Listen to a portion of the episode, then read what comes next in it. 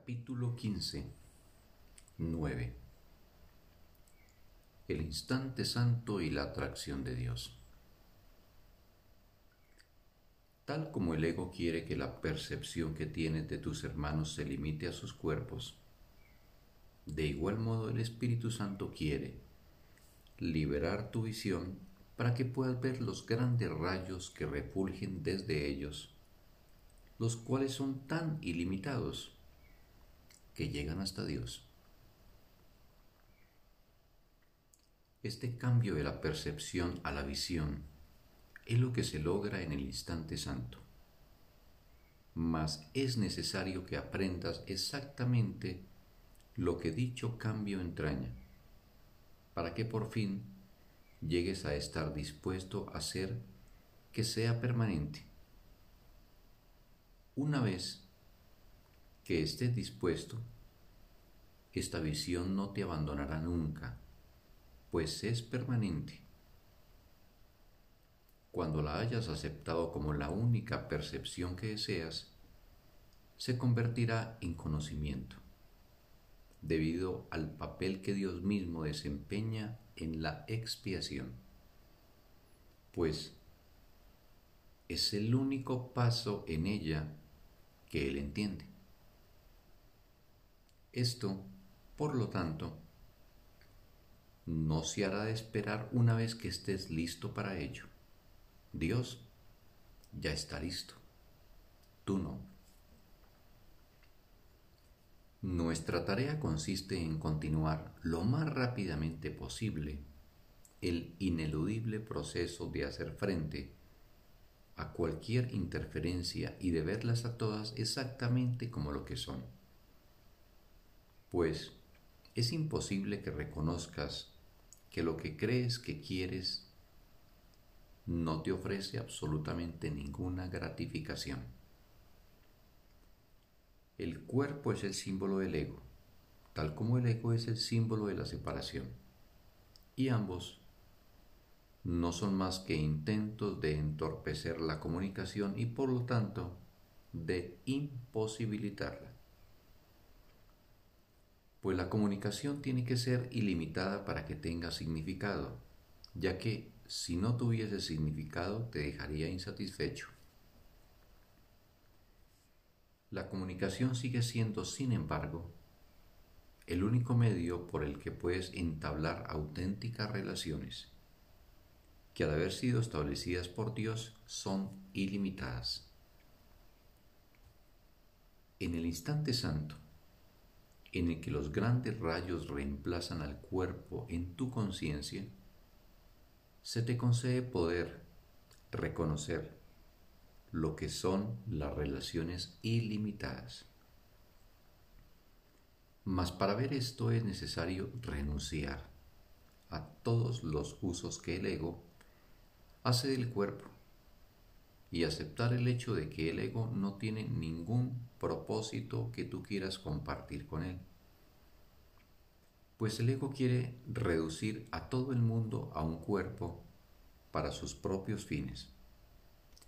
Y mientras tú creas que el ego tiene algún fin, elegirás utilizar los medios por los que él trata de que su fin se haga realidad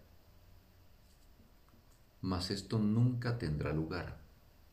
Sin embargo, debes haberte dado cuenta de que el ego, cuyos objetivos son absolutamente inalcanzables, luchará por conseguirlos con todas sus fuerzas y lo hará con la fortaleza que tú le has prestado. Es imposible dividir tu fuerza entre el cielo y el infierno, o entre Dios y el ego y liberar el poder que se te dio para crear, que es para lo único que se te dio. El amor siempre producirá expansión. El ego es el que exige límites y estos representan sus exigencias de querer empequeñecer e incapacitar. Si te limitas a ver a tu hermano como un cuerpo, ¿qué es lo que harás mientras no quieras liberarlo del mismo? Habrás rechazado el regalo que Él te puede hacer. Su cuerpo es incapaz de dártelo y tú no debes buscarlo a través del tuyo. Entre vuestras mentes, no obstante, ya existe continuidad y lo único que es necesario es que se acepte su unión para que la soledad desaparezca del cielo. Solo con que le permitieses al Espíritu Santo hablarte del amor que Dios te profesa y de la necesidad que tienen tus creaciones de estar contigo para siempre, experimentarías la atracción de lo eterno. Nadie puede oír al Espíritu Santo hablar de esto y seguir estando dispuesto a demostrarse aquí por mucho más tiempo. Nadie puede oír al Espíritu Santo hablar de esto y seguir estando dispuesto a demorarse aquí por mucho más tiempo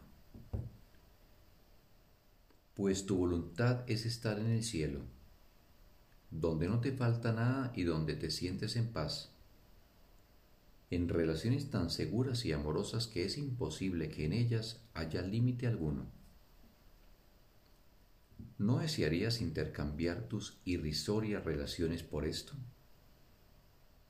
Pues el cuerpo es insignificante y limitado y sólo aquellos que deseen ver libres de los límites que el ego quisiera imponer sobre ellos pueden ofrecerte el regalo de la libertad.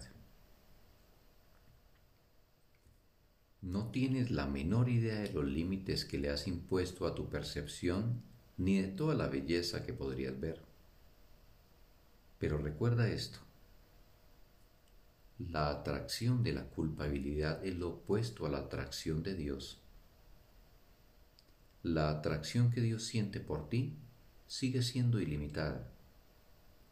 Pero puesto que tu poder es el suyo y por lo tanto tan grande como el de Él, puedes darle la espalda al amor.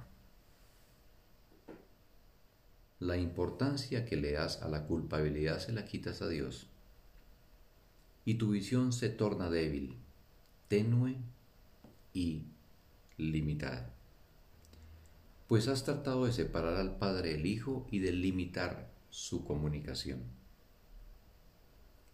No busques la expiación en mayor separación, ni limites tu visión del Hijo de Dios a lo que interfiere en su liberación y a lo que el Espíritu Santo tiene que deshacer para liberarlo, pues es su propia creencia en la limitación lo que lo ha aprisionado. Cuando el cuerpo deje de atraerte y ya no le concedan ningún valor como medio de obtener algo, dejará de haber entonces interferencia en la comunicación y tus pensamientos serán tan libres como los de Dios. A medida que le permitas al Espíritu Santo enseñarte a utilizar el cuerpo solo como un medio de comunicación, y dejes de valerte de él para fomentar la separación y el ataque, ¿qué es la función que el ego le ha asignado? Aprenderás que no tienes necesidad del cuerpo en absoluto. En el instante santo no hay cuerpos y lo único que se experimenta es la atracción de Dios.